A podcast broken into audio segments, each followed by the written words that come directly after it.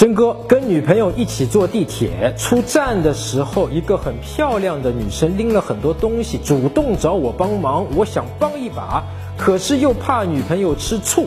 我要怎么做才能既帮到女生，又不让女朋友多想呢？哎呀，那个拎很多东西的女生，我跟你讲啊，她其实通过这样的一个行为在挑衅你的女朋友。你看。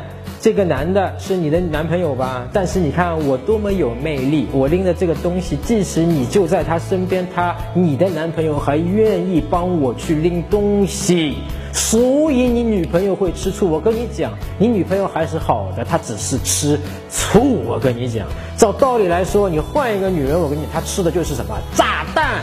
碰到这种情况，有这个女生来说，哎呀，你看我拎好东西，你那小哥能帮我一下吗？我会对我女朋友说。你不是女汉子吗？来，你抱。OK，这也可以化解这样的一个场景。哎，你看这个女生想要挑衅我的女朋友，来证明这个女人自己有魅力，然后她认为我是她的一个棋子可以摆布的。我这么一做，我就立刻告诉我的女朋友，并且告诉这个女生，我看破你这个事情了，我有这样的一个意识。那这首先这是一个非常有魅力的一个行为。其次的话。